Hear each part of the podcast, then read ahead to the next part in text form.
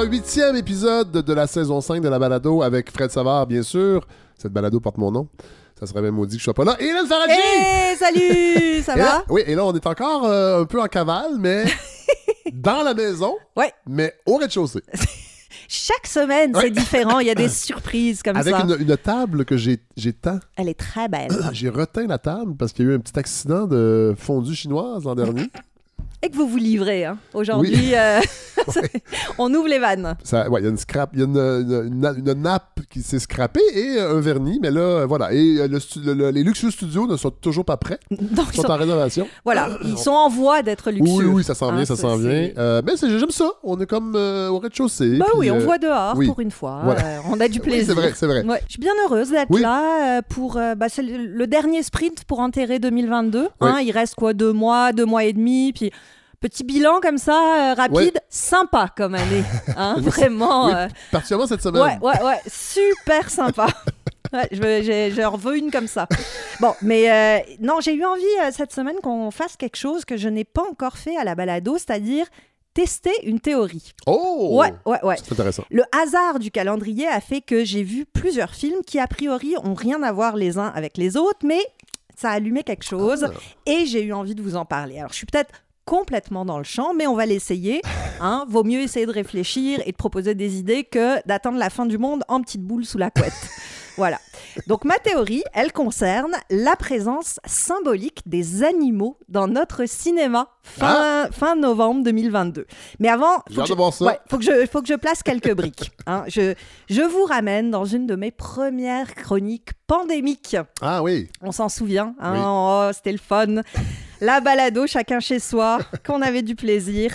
Mais dans une de ces D'ailleurs, premières... vous m'avez ramené le micro Enfin. que je vous avais prêté pendant la pandémie. Deux ans et demi plus tard. J'avais oublié. Euh, je m'étais posé dans cette, cette première euh, chronique une question qui m'habite encore aujourd'hui, c'est-à-dire comment est-ce que tout ça, ce grand bouleversement, allait infuser l'imaginaire de nos créateurs et de nos créateurs Parce que c'est sûr que ça allait arriver. Là. Évidemment, évidemment. En, en gros, je m'étais demandé à l'époque, donc début euh, 2020, à quoi allaient ressembler les films, les livres, les séries de l'après.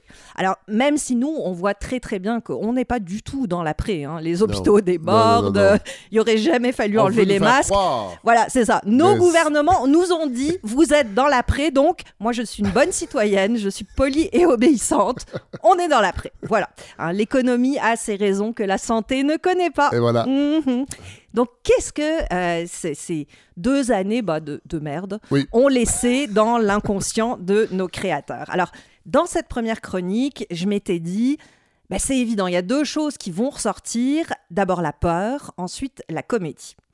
La peur, j'étais pas trop dans le champ parce qu'effectivement, les deux dernières années, oui, ça a été une crise assez terrible dans le merveilleux monde du cinéma, sauf pour le cinéma d'horreur. Ah. Hein, des hordes de spectateurs se sont rués voir Nope de Jordan Peele.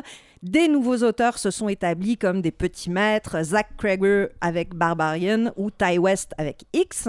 Euh, des jeunes femmes ont flirté avec l'horreur, le fantastique, le genre pour inventer un cinéma plein de gouailles, plein de panache. Je vous conseille deux films français formidables, Rodéo de Lola Kivoron et Les Cinq Diables de Léa Missius. Ah ouais. Et le genre de l'horreur bah, a joué, comme il l'a fait tout au cours de l'histoire du cinéma, son rôle de soupape de sécurité. hein. Si on observe les lignes de crête du cinéma d'horreur, les grands moments, ils coïncident toujours avec des grands moments d'angoisse collective, Ah des ouais. crises, que ce cinéma-là, bah, justement, nous permet d'évacuer en nous faisant hurler, frémir. En plus, ils coûtent en général assez peu cher, ils sont très rapides à faire. Ouais. Donc, ce cinéma-là, Ah, je savais pas ça. il fonctionne. T'as Ouais, une corrélation à faire. euh, Complètement. Dans les années 70, les grandes crises euh, économiques, Ouais. euh, tous les grands bouleversements sociaux, ça a toujours accompagné des résurgences du cinéma Ah ouais. d'horreur. Et effectivement, depuis deux ans, ben, Ouais. c'est ce qu'on voit sur nos écrans. Ça fonctionne encore et toujours. Au point qu'on peut se demander si l'horreur, c'est pas comme l'or, c'est-à-dire la seule valeur sûre dans le monde euh, culturel. Bon, Euh, donc on l'a eu, le cinéma d'horreur qui s'est faufilé jusqu'à nous pour qu'on capote pas trop. Pour ça, j'avais pas entièrement tort. Par contre, pour la comédie, je m'étais fourré le doigt dans l'œil jusqu'à l'omoplate, hein, rien. Pas une comédie à l'horizon sur le grand radar du cinéma 2020-2022.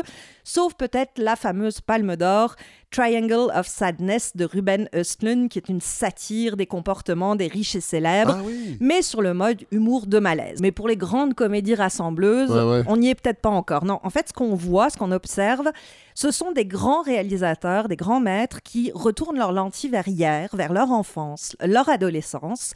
Steven Spielberg avec The Fablemans, qui va sortir dans très peu de Ah temps. oui. James Gray avec Armageddon Times, qui revient dans les années 80.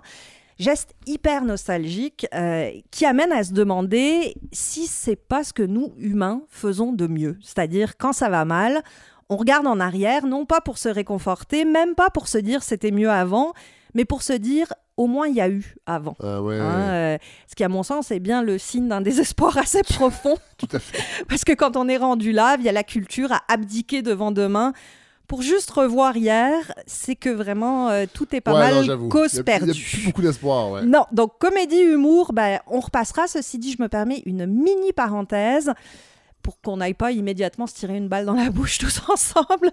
C'est un one-man show que j'ai découvert sur Netflix, Ah. euh, signé Panayotis Pasco, un jeune humoriste français, euh, qui a été co-réalisé et co-écrit avec Adib Al-Khalidé. Ah ouais. Ça m'a beaucoup surprise. Ouais, dans le Ah. générique, on voit ça. Euh, le, le show s'appelle Presque. C'est très, très drôle, mais c'est surtout très, très touchant. Pourquoi? Parce que c'est un jeune homme bah, qui nous fait rire en apprenant à exprimer ses émotions dans un Ah. monde qui ne veut rien en savoir. On écoute un petit bout. J'ai pas réussi à dormir. J'ai fait une grosse insomnie, ça m'a rendu ouf. D'ailleurs, arrêtons avec ce terme. Insomnie, c'est vraiment un mensonge. C'est vraiment un cache-misère qu'on emploie pour pas dire la vérité. Bah t'as une petite mine Bertrand en ce moment. Oui, mais je fais des petites insomnies, tout va bien. Venez, on dit la vérité. Venez, on apprend à dire c'est vrai. En ce moment, c'est parce que j'ai des problèmes dans ma vie, mais je suis trop lâche pour y penser en journée. Donc j'y pense le soir. Et je pleure. Et vu que je suis allongé dans mon lit, mes larmes coulent dans mes oreilles. Et j'écoute ma tristesse. Et toi, ton week-end dans les Cévennes, Eric? Ouais, on, on sent la parenté. euh, Avec Adib. hein. ouais. Ouais, non, vraiment un, un très joli Cela stand-up. dit, Hélène, quand je préparais euh, l'extrait pour le mettre dans ma grosse machine d'extrait, Oui. J'ai tiqué un peu. Dites-moi. Et, et évidemment, je vais aller voir le spectacle. Sur le Je suis trop lâche pour penser à mon malheur le jour, je trouve qu'il y a quelque chose de pas performatif. Oui, mais parce qu'on est dans cette société-là où on veut pas entendre que ça va mal. Ouais. Personne nous laisse l'espace de dire non, ça va pas. On attend de nous qu'on soit de bonne humeur. Quand, quand- c'est Ouais, tout ouais, bête, c'est comme mais ça. Ben, il faudrait que je vois le spectacle, là, quand parce on que là, vous c'est un demande extrait. si euh, ça va, Ouais. vous allez répondre bah oui, ça Ah, va. Non, non, non, non, non. Ah, pas vous? Non, pas tout le temps. Non, mais y a- on- Ouais, mais je trouvais que la, la- la formulation, je suis trop lâche pour penser à mes problèmes le jour. Je, je trouvais que. Ouais, il, il retourne ça contre lui beaucoup, Ouais, ouais, ce qui est un réflexe qu'on est plusieurs à tout avoir. à fait, tout à fait. Mais ça dit aussi quelque part qu'on est dans un monde où la faiblesse, la vulnérabilité, euh, les failles, on n'y laisse pas beaucoup d'espace. Mais je vais aller regarder. Donc, répétez son nom Son nom, c'est Panayotis Pasco. Le show s'appelle Presque. Puis c'est co- sur Netflix. co-écrit, co-réalisé avec Adib Al-Khalidé. C'est formidable. Faudrait bien que je le reçoive à Dib. Ben voilà. C'est peut-être une Non, occasion. mais je voulais, je voulais, euh, que la, la balado soit un safe space du Maurice. Oui. Parce que ce milieu est particulièrement toxique. Oui. Puis ils me font plus rire ben ben. Mais Adib, j'avoue que c'est un des rares mots de Landry aussi. Ouais, je trouve. Puis je trouve qu'effectivement, il y a une parenté Ouais. entre les deux dans cette façon d'exprimer quelque chose de très intime, euh, ouais. de, de- qu'on met pas de l'avant, souvent, surtout pas dans les shows d'humour De gars. de gars. Oui, tout à fait. Euh, non, il y y, a quelque chose d'intéressant là je vais aller voir ça. Mais je reviens à mes animaux. hein. Euh, c'est une, une voie qui a été explorée par les cinéastes récemment et qui me surprend complètement. J'avais pas du tout vu pas, venir. c'était pas sur votre radar. Non, c'était, j'avais pas du tout vu venir ça, alors que bah, j'aurais dû le savoir. Les grands, les vrais, c'est pas des artisans, c'est même pas des maîtres, c'est même pas des antennes collectives, ce sont des poètes. Et qui dit poète, ben dit Je, symbolisme. je sais pas comment. Évidemment. Je sais pas si vous êtes ultra cynique Non, ou. je suis pas cynique. Je suis pas cynique, mais c'est pas mon réflexe d'aller vers la poésie alors que je Non, devrais. ouais, je- je oui, de- c'est je vrai. devrais avoir cette sensibilité-là et je j'arrive pas à l'avoir. C'est c'est malheureux. D'ailleurs, euh, auditeur, auditrice, euh, si vous avez un guide 101 de où commencer, Ben, par Marie- quoi commencer? Marie-Hélène Voyer. Bon, bah voilà. Mourons des chants, je vais vous le prêter. D'accord. Moi, c'était mon déclic. Bon, bah moi, Moi, je aussi, j'étais perméable à la poésie. je l'attends un peu. J'ai toujours du mal à aller vers ça, mais pourtant, là, j'ai vu des films qui m'ont fait comprendre que des poètes, c'est pas Vous forcément avez vu le juste... 3 décembre, hein? Oui, c'est ça. Voilà, je vais vous parler de vin. Non, pas du tout.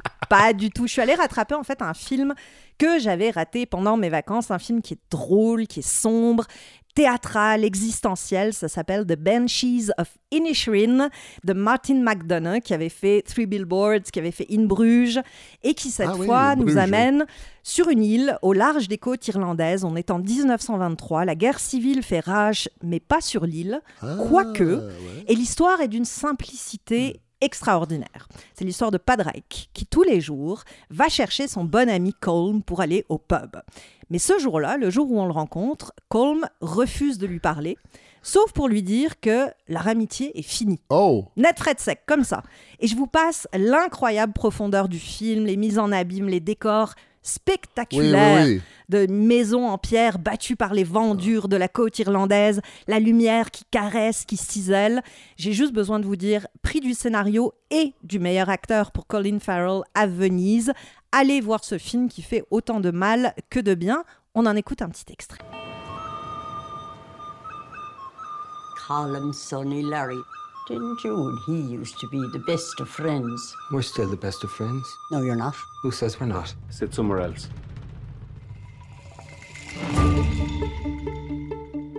Now, if I've done something to you, just tell me what I've done to you. But you didn't do anything to me.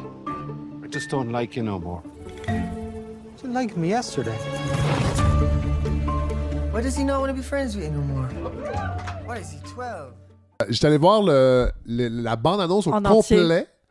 Euh, moi, je vais aller le voir au cinéma du parc, parce que je sais qu'il est présentement à l'affiche, puis au cinéma du parc, il y a les sous-titres Oui. systématiquement. Ça prend les sous-titres C'est parce obligatoire. que l'accent est à couper au couteau.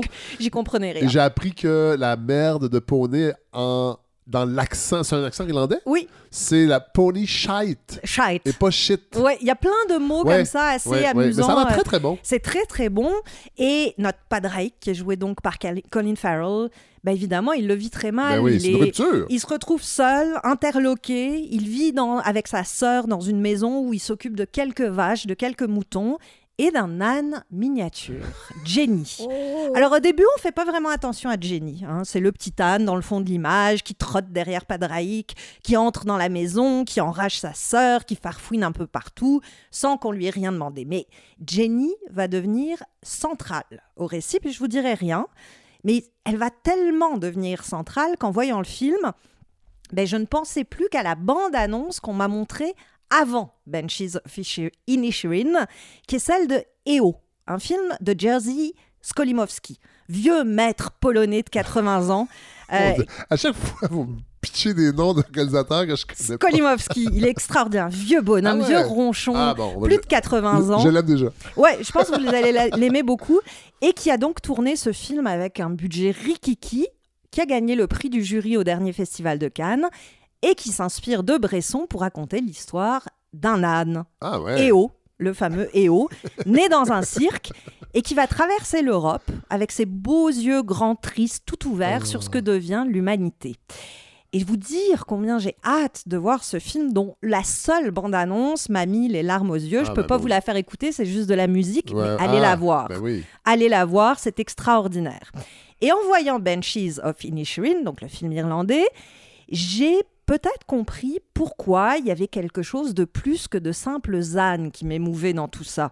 Pourquoi C'est quand même drôle. deux- on parle de deux films avec des ânes. Exactement. Et pourquoi ça ne pouvait pas être une coïncidence que deux films à peu près concomitants, réalisés par deux vieux bougons, l'un irlandais, même s'il est né en Angleterre, Ouais, ouais. l'autre polonais, en effet le cœur de leur récit en 2022. Parce que, Fred, si on y réfléchit, un âne, c'est quoi? C'est l'animal qui travaille, Oui. l'animal qu'on exploite, pas pour ce qu'il peut produire, comme les vaches ou euh, d'autres animaux qui, dont on exploite ce qui est produit. Non, on l'exploite pour sa force physique. Sa Oui. capacité à charrier des trucs, à transporter. C'est le sel de la terre, l'âne. C'est la force ouvrière brute. Et c'est aussi dans ces deux films, un que j'ai vu, l'autre je présume, mais je pense que je me trompe pas trop, les seuls à qui il reste de l'humanité. Quand le monde des hommes a viré complètement zinzin. C'est le seul reliquat possible de bonté, de partage, de douceur, quand les hommes s'entretuent, saillissent, se divisent ou sont en guerre. C'est, l'âne, le seul espace où il reste ce que nous, humains, avons perdu. Et là voilà ma théorie, Fred. Je suis sortie de ces visionnements-là profondément touchée parce que je crois que cette présence des ânes, ben, elle nous renvoie exactement à ce qu'on a vécu pendant deux ans. Une classe prolétaire exploitée, brimée, utilisée pour sa force à nous porter sur ses épaules, nous les privilégiés, mais une classe qui est restée la seule à faire preuve d'humanité, à se dévouer, à nous soigner, à nous témoigner de la bonté, même quand on refusait de se faire vacciner. Ouais, le personnel soignant, les emballeurs, ceux et celles qui n'ont pas eu le luxe du télétravail, qui ont torché nos hôpitaux, nos épiceries, nos, épiceries, nos services de base, qui se sont occupés de nos enfants, les deux mains dedans, pendant que nous, on pleurnichait sur notre liberté perdue. Deux films viennent de rendre hommage par la figure magnifique de l'âne à ces hommes et ces femmes. Deux films qui viennent de le faire avec poésie et finesse, sans complaisance, sans bêtise, ce que nous, on n'a pas vraiment su faire, ou alors du bout des lèvres. Deux films qui viennent, par la grâce d'Anne, de dire merci, de reconnaître l'abnégation, la souffrance de beaucoup de gens, tout ça par la simple présence d'un animal à l'écran. Là, vous allez me dire, Ouais, mais les autres animaux, alors les chevaux, les chiens, les chats, les bergers allemands, tiens, qu'on a dressés pour attaquer les Noirs. Ils nous disent quoi de notre humanité en péril, Fred? Bah, ce sera pour un prochain épisode. Ah, merci Hélène. Quelle belle réflexion.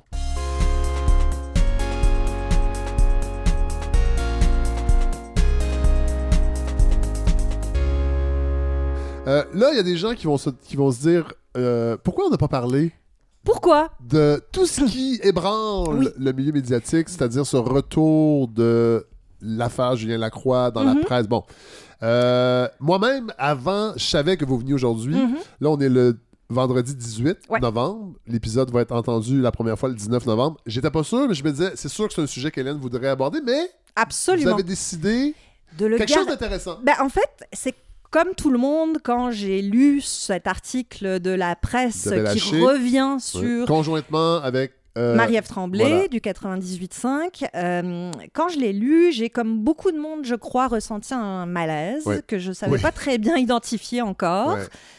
Et je me suis dit, oui, je veux en parler à la balado, évidemment, mais je crois que je suis trop en colère. J'ai besoin d'y penser un petit peu. Et on a, on a ce luxe. On a ce luxe-là. Alors, je sais que ce sera mon sujet de la semaine pro- prochaine. Oui. Hein, vous soyez prévenus. Mais j'avais besoin, je crois, de me faire une tête et j'avais besoin de réfléchir aussi via le cinéma, Ouais. parce que c'est Oui. mon outil Ben oui, euh, oui. principal pour euh, penser le monde.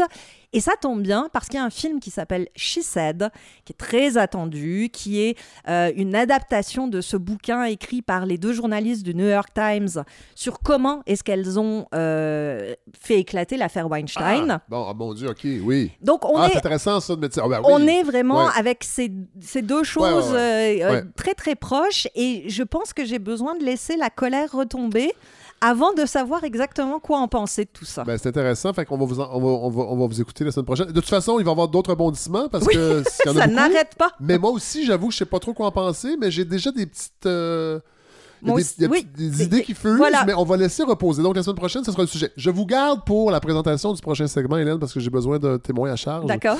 Il est arrivé la pire affaire qui peut arriver à quelqu'un qui fait de la Oh. radio ou de la balado. J'ai enregistré une entrevue passionnante et j'étais pas dans mon environnement. J'étais dans un autre studio Mhm. parce que c'est pas fini ici, puis je pouvais pas. Bon, euh, puis on était plusieurs, fait que ça me Mhm. prenait un endroit où on pouvait accueillir plusieurs personnes. Et j'étais pas avec le logiciel que j'utilisais habituel, c'était pas ma console. Mhm. Il y a quelque chose.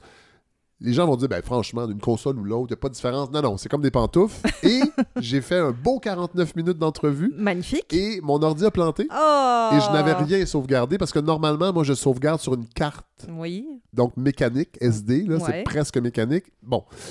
Et on a refait l'entrevue, cela dit. C'est ce que je vais vous présenter maintenant et je voulais que vous soyez là pour euh, Euh, Pour vous témoigner de ma bêtise. c'est avec c'est un, un essai euh, qui a été publié chez Somme Toute qui s'appelle Jouer sur le banc. C'est une réflexion féministe Mhm. sur l'improvisation. Oh. Et c'est vraiment particulier parce qu'au début, je me disais, mon Dieu, j'ai hâte de voir comment Mhm. on va m'intéresser pendant 200 quelques pages. Et, et- et on a fait plus que ça. C'est vraiment passionnant. C'est Emmanuelle Walsh-Vigneault, Mhm. qui est une improvisatrice, qui était étudiante. De toute façon, vous allez voir, on l'explique au début parce qu'il y a une démarche particulière. C'est une maîtrise qui n'a pas abouti Ah, OK. et qui est devenue un essai. Il y a Lucie Joubert également, qui était, sa- qui était professeure à l'époque, qui est maintenant directrice de l'Observatoire en humour, et Sylvie Potvin, Hmm. qui a dû partir pendant l'entrevue, mais qui était tout le long avant. Et je veux m'excuser euh, à ces trois personnes, parce que c'est la première fois que ça arrive. mais On a réussi à refaire une prise, et c'est une, ça- Bravo. et c'est une bonne entrevue, mais on l'a refait sur la console qui n'est pas la mienne. J'avais juste une bande. J'avais pas les, les- chaque micro séparé Mhm. comme normalement. Fait que vous allez voir, le son est pas ce qu'on on entend habituellement, mais c'est très Je suis sûre les gens vous pardonneront. ben voilà, mais je voulais quand même le dire euh, et m'excuser auprès de ces trois femmes. Mais euh, voilà, alors on va aller tout de suite écouter cette entrevue pour un essai vraiment étonnant que je vous invite à, à vous plonger dedans par la suite. Merci Hélène. Merci. À la semaine prochaine. Oui. J'ai déjà hâte. Oh oui.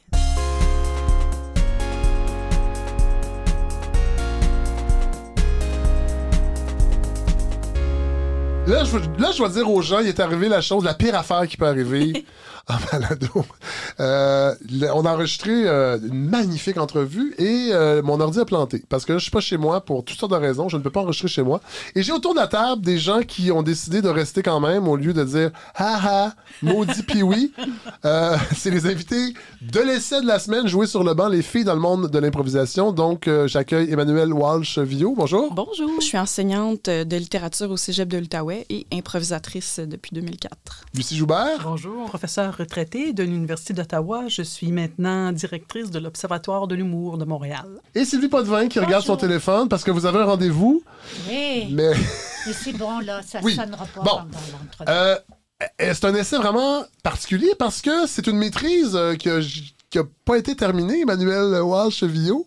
Euh, là, je sais que je résume un peu. euh, Expliquez-nous un peu le déclic. Euh, vous êtes aux études. Oui, je faisais mon bac en lettres françaises. Oui. euh, puis à l'arrivée à la maîtrise, je voulais me spécialiser en littérature féministe. Oui. Euh, dans notre département français, il y avait une prof tout indiquée pour Oui. euh, diriger ce- cette thèse. Elle est avec nous? Exact. C'était, c'était, et ce serait encore. Lucie Schubert. Oui. Fait qu'elle m'a pris sous son aile à un moment où je voulais pas travailler là-dessus euh, particulièrement, Ouais. là, euh, parce que dans ma tête, C'est pas, c'est pas évident de trouver un sujet. Hein, Ben, euh, puis c'était loin parce que c'était pas de la littérature dans ma tête, Ouais. il y avait pas de corpus écrit, euh, c'était pas tangible. Ouais. Mais Lucie m'a convaincue. Mais Lucie, vous, vous trouviez qu'il y avait un sujet, là, l'impro. Absolument, parce que c'était une idée, ben, c'était un bloc compact. là. Moi, je me disais, c'est extraordinaire parce qu'Emmanuel avait déjà en tête cette espèce d'idée du, du compte-rendu d'une réunion que les filles avaient tenue, dans, laquelle, dans laquelle réunion elles exprimaient des doléances, puis on partait de là pour voir si ça avait changé le cours des improvisations dans les années 80. Et je me disais, mon Dieu, c'est ramassé comme sujet, c'est faisable, on y va. Ouais. Mais là, c'est un boulet quand même pour vous, la Euh, maîtrise. Oui, non, parce mais vous le dites comme ça dans le livre. Ben, c'est parce que j'ai commencé ma maîtrise au moment où j'étais engagée au cégep de l'Outaouais pour enseigner. Fait que j'ai changé pour faire ça à temps partiel, euh, puis je me suis tirée dans le pied en faisant ça. Parce qu'à ouais. partir du moment où je commence à corriger, euh, la rédaction prend Non, le je comprends, là. je comprends. Fait qu'après une troisième demande de prolongation de rédaction, l'université a dit non merci. Euh, Ça a été un peu. Euh, euh, pas de délivrance, parce qu'à la fin du livre, vous dites c'est une bonne chose, dans le fond. C'est une bonne chose parce qu'il est arrivé tel. Si j'avais fini dans les temps, j'aurais fini en 2017 avant la première vague MeToo. Puis Oui. il s'est passé tellement de choses depuis que oui, c'est une bonne chose que j'ai pu, que ça soit sorti en 2022. On a pu rajouter plein d'entrevues aussi. On a pu parler beaucoup plus de la situation aujourd'hui en impro. Bon. Fait que c'est plus actuel au final. Là, il faut dire que la démarche, euh, une partie de cette démarche, cette réflexion féministe sur l'impro qu'on retrouve dans cet essai-là, c'est que vous avez revu beaucoup, beaucoup d'improvisations des années 80, vous les avez analysées. Et euh, Lucie, vous, vous l'avez évoqué rapidement, c'est pour ça que Sylvie Potvin, vous êtes là. Euh, Il y, a un- il y a une réunion des joueuses en 1981, euh, le 7 novembre 81, un rapport de réunion des filles joueuses de la LNI qui est déposé. 17 joueuses qui sont pas Ils heureuses. sont pas contents. Voilà. On n'est pas contente, euh, on va jouer, on trouve qu'on se fait tasser. euh, Rappelons qu'en sur le bord de 81, la la LNI est Ça marche, c'est hot. Oui, là, c'est la, nouvelle crie. chose. Oui. Puis Et- c'est et c'est nous, télévisé? on- Encore en 81, c'est-tu télévisé? Non, pas encore. Je pense en 82. Ça a commencé Mais il y a un gros buzz. après. Gros, gros Ouais. buzz. euh, et euh, nous, on veut notre place, puis on essaye de prendre Ouais. notre place, puis ça fonctionne pas, puis il y a quelque chose dans les codes qu'on comprend pas. Ouais. Euh, on n'a pas tous joué au hockey. J'imagine, à l'époque, le hockey féminin est euh, assez anecdotique. C'est On pas comme voit aujourd'hui. Ouais. on voit l'improvisation, mais la, la rudesse qui est permise dans le hockey, on n'a pas l'habitude Ouais. de ça. Alors, euh, on va sur la glace, puis euh, on revient avec euh, l'ego blessé un peu, puis là, on se dit, écoute, on va s'organiser, on va changer ça, ce qu'on essaie de faire. Alors, dans le manifeste, on demande d'éliminer les claques Oui. et on demande aussi de faire des camps d'entraînement pour connaître le code euh, du jeu qui a été conçu par Gravel, Marcel Sabourin, Yvon Leduc. Des passionnés de hockey. Oui. Des gars. Oui. Ils n'ont pas invité. Ils n'ont pas invité Paul Pelletier à faire partie de cette gang-là. Mais si je me rappelle, la, conjointe de de, la conjointe de Robert Gravel, euh, Anne-Marie, Anne-Marie Laprade. était quand même impliquée dans ce processus-là aussi. non? Euh, je ne crois pas qu'elle assistait Avancez-vous, Sylvie, parce qu'on vous Je entend crois pas pas bien. qu'elle C'est pour ça qu'on a recommencé, on n'entendait pas tantôt. Oh, menteur! Non, mais menteur? attendez, là, là c'est ça. Ce qui- ce qu'il faut comprendre, c'est que euh, vous avez décidé, Emmanuel, donc, de, de, de, de faire une, une analyse féministe de cet univers-là de l'impro dans les années 80. Vous avez joué beaucoup, vous jouez encore. Donc, on va parler aussi de aujourd'hui, comment ça s'est développé. Euh, faut quand même le dire, Sylvie Potvin, à l'époque, il y y a- y a déjà une réflexion énormément sur le théâtre non mix, sur euh, comment les femmes peuvent mieux prendre euh, leur place dans l'univers culturel en général. Paul Pelletier a quitté le théâtre expérimental de Montréal avec Robert Gravel. Il y a quand même cette réflexion-là. Et c'est un milieu qui est très progressiste, les, les- les- les comédiens.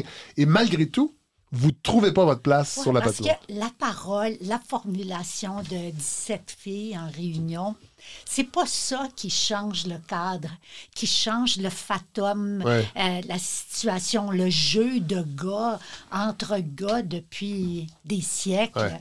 Nous autres, on arrive, on veut que ça change, mais ça fonctionne pas aussi vite qu'on Ouais. le veut, c'est tout. Mais Mais, ce on est- l'a essayé. Ce qui est positif quand même dans ce, ce qu'on appelle nous autres le manifeste, votre manifeste, c'est que vous étiez issu des bouleversements féministes des Oui. années 70. Donc, tout ce travail-là de collectivité, de, revendication collective, vous en aviez presque l'habitude. Donc, moi, je trouve ça au contraire très positif. C'est sûr que ça n'a pas amené des changements si extraordinaires que ça sur le coup, mais quand même, c'est- grâce aux années 70 que vous avez vécu aussi bien que moi, qui ont fait, ça a fait en sorte que vous avez dit, OK, nous, on va faire ce qu'on fait de mieux, c'est-à-dire se ramasser en collectif et exprimer des doléances, ce, qui aurait été impensable, je pense, dans Ouais. les années 60. Là. Ouais. Ouais, vous Pour, avez pour moi, ça, déjà, c'était très positif. C'est un, un gros pas en avant. Cela, Oui, dit, et- cela dit, est-ce que vous avez vu la, la différence, Sylvie Potvin? Puis là, je vais- on va revenir à Emmanuel tantôt parce que vous, vous avez regardé ces impros-là. Euh, Exact. est-ce que vous avez senti Je une me différence? rappelle pas de l'avoir vu consciemment, la différence. Si vous vous en rappelez pas, c'est parce que Non, que pas là. ça, c'est- écoute, ça fait 40 ans. Mais je sais Euh, bien. à votre défense, vous êtes arrivé la saison où ça commençait Oui. aussi. Oui. Bon. Ouais. Euh, donc, Emma- Emmanuel Wash-Vigneault, vous décidez euh, de contacter la LNI pour voir les archives existantes. Oui. Et, euh, et c'est ça qui, moi, ça me- moi, évidemment, je suis un fan d'impro. Moi, au secondaire, l'impro, ça a été vraiment important aussi pour sortir de ma coquille d'adolescent. Euh, vous vous êtes tapé donc une belle période malgré tout, Oui. en- mais la LNI n'a pas tout gardé. Non, puis Mais quand même, est-ce qu'elle en a gardé beaucoup? Vous avez, vous regardé combien à peu près d'improvisation? à peu près 250 matchs. Ouais, quand Euh, des années 82, 82 à 88, il y avait quelques matchs ici et là, spéciaux, Ouais. des mondiales ou des matchs de 2004. Ouais. euh, un peu vraiment isolés, là, anecdotiques euh, ici et là. là. Euh, mais je- moi, je me suis concentrée sur les années 80 pour voir si justement, à partir du manifeste, il y avait quelque chose qui changeait. Et c'est ça qui est intéressant parce que dans l'essai euh, joué sur le banc, vous avez des verbatims. Ouais.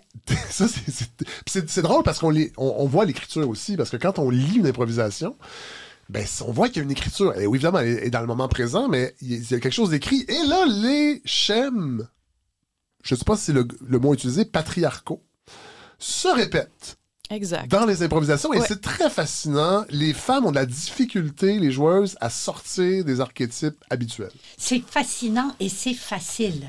Oui. Et on va souvent vers la facilité quand le stress est très élevé, quand on veut performer, quand on veut gagner pour Ouais. notre équipe.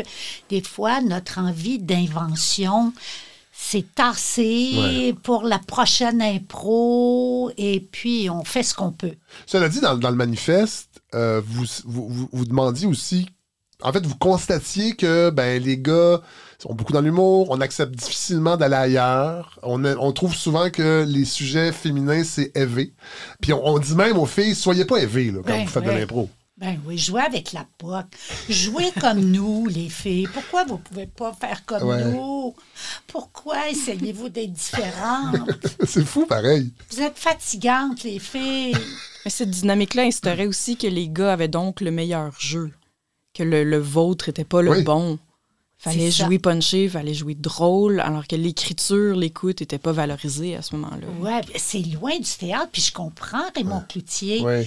et Ouais, Pierre, parce que vous- Pierre Bourgault aussi. Vous en parlez dans votre livre. Emmanuel, vous avez des citations très, très juteuses de Raymond Cloutier, puis il déteste l'impro. Puis lui, il en a fait pourtant dans le Grand Cirque ordinaire. Ben oui, ils en ont fait. Puis euh, peut-être que si euh, Paul euh, Baillargeon puis Suzanne Garceau étaient Ouais. invités ici, peut-être qu'elle dirait qu'il y a des fois où les gars les ont Ah ouais. tassés sur le bord de la patinoire, ben de, la scène dans leur Oui, cas euh, oui. aussi. Mais reste que l'argumentaire de Raymond Cloutier est très intéressant là-dedans. Oui, parce que ce qu'il conteste, lui, c'est la compétition. Oui. C'est le, le fait de devoir gagner, de devoir remporter des points, parce que il a, il a des mots très, très durs pour dire, parler de la patinoire en disant c'est comme une arène, euh, les arènes romaines, où là, on décide du sort, on, on laisse la vie aux, aux participants ou on les assassine. Donc, l'ima- l'imaginaire est très, très fort. Mais moi, j'ai adoré cette posture-là de Cloutier parce que ça m'a fait découvrir des choses, moi, sur l'improvisation que je ne soupçonnais pas. Cette espèce de, de danger. En fait, les, Ouais. les, les, les joueurs et les joueuses se mettent en danger Ouais. carrément. Ouais.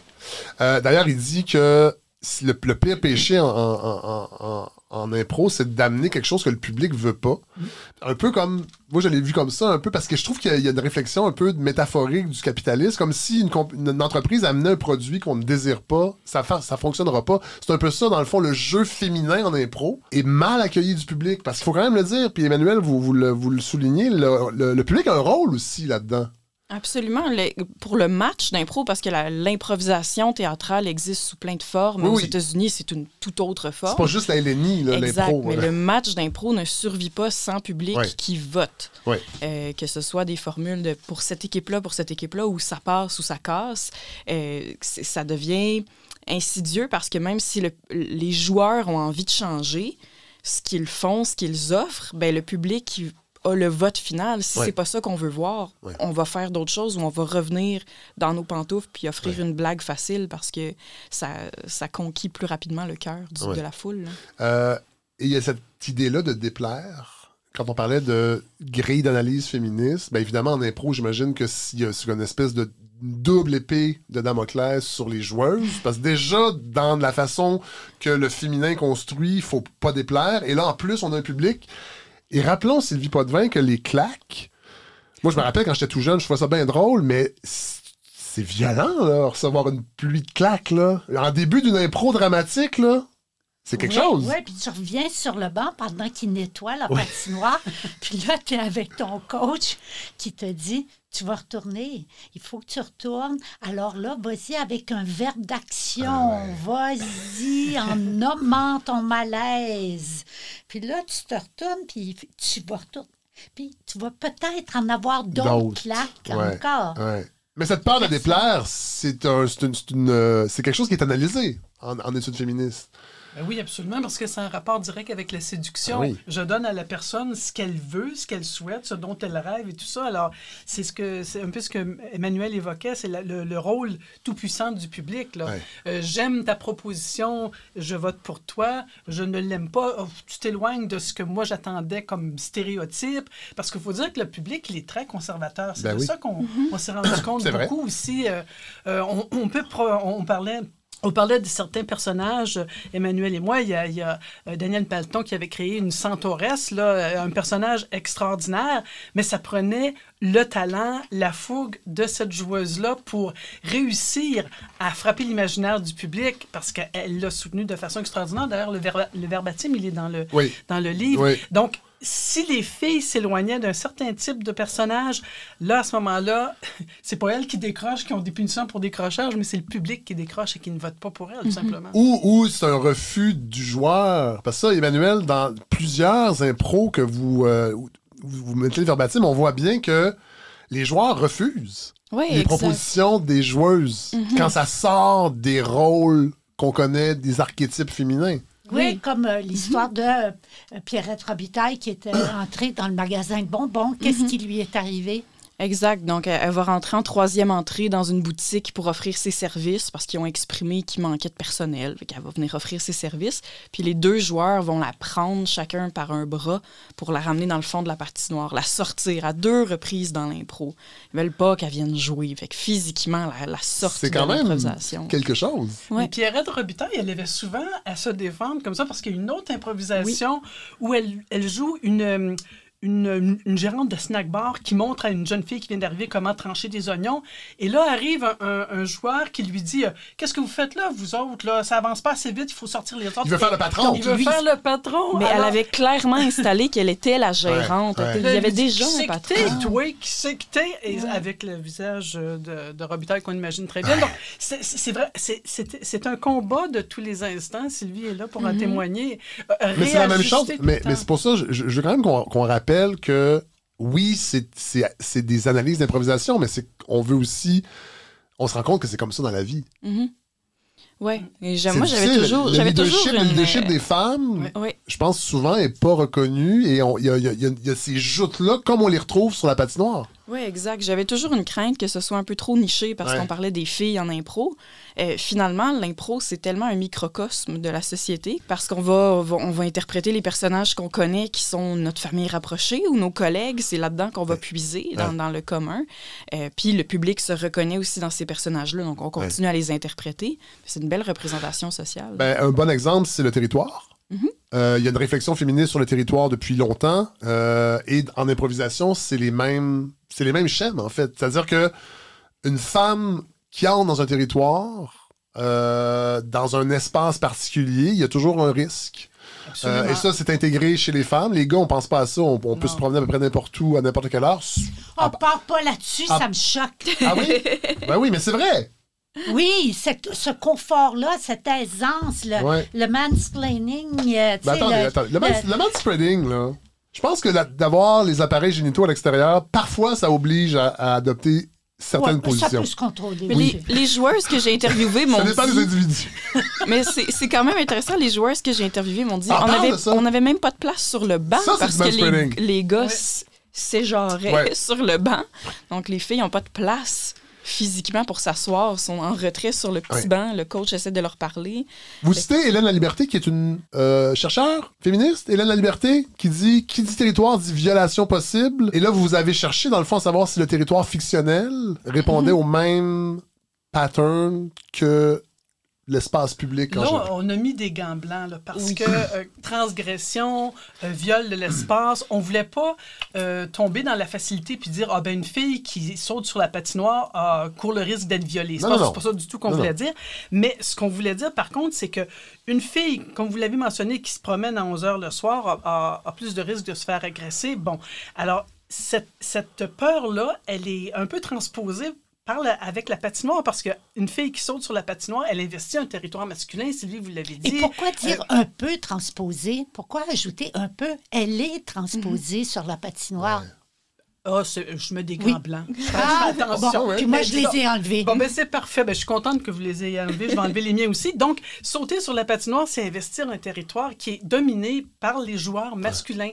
Donc, à, à partir de ce moment-là, il y a un risque de, de euh, par exemple, de, de faire en sorte que la, la- euh, on, ne, on ne prend pas, tu, tu mentionnais ça dans le livre, là, les filles vont se tenir dans les coins Ouais. ou vont, vont, Ouais, ils vont pas occuper le territoire. la Ils vont, ils vont pas occuper la patinoire de la même façon que les joueurs. Ou alors les Non. personnages masculins vont les tasser dans oui, les coins. On exact. Mais c'est vrai, les, les joueuses, même si elles commencent l'improvisation, Euh, Ils ont carte blanche, là, mais déjà vont se rester dans les côtés, dans le fond, s'asseoir sur le banc, Ouais. le, le- sur le, le derrière de la patinoire. Ouais. Les gars arrivent sur la patinoire, se mettent au centre, en avant, avec une interaction presque directe avec le public, même si on rentre en mix avec une improvisatrice. Qui est derrière, on, parfois. Ouais, on veut connecter par le regard, où est-ce qu'on s'en va les deux ensemble, puis il n'y a pas de, de lien qui est créé avec Ouais. l'improvisatrice Ouais. derrière. Ouais. là, Mais par ça se comprend jusque dans les années 50, la notion du privé et du Mm. public, c'était vraiment séparé Ouais. entre les femmes et les hommes. Ça fait combien de temps? Ça fait 70 Ouais. ans. C'est On se le fait pas facilement, Dans hein, l'histoire de de l'humanité. Et on a beau se dire, euh,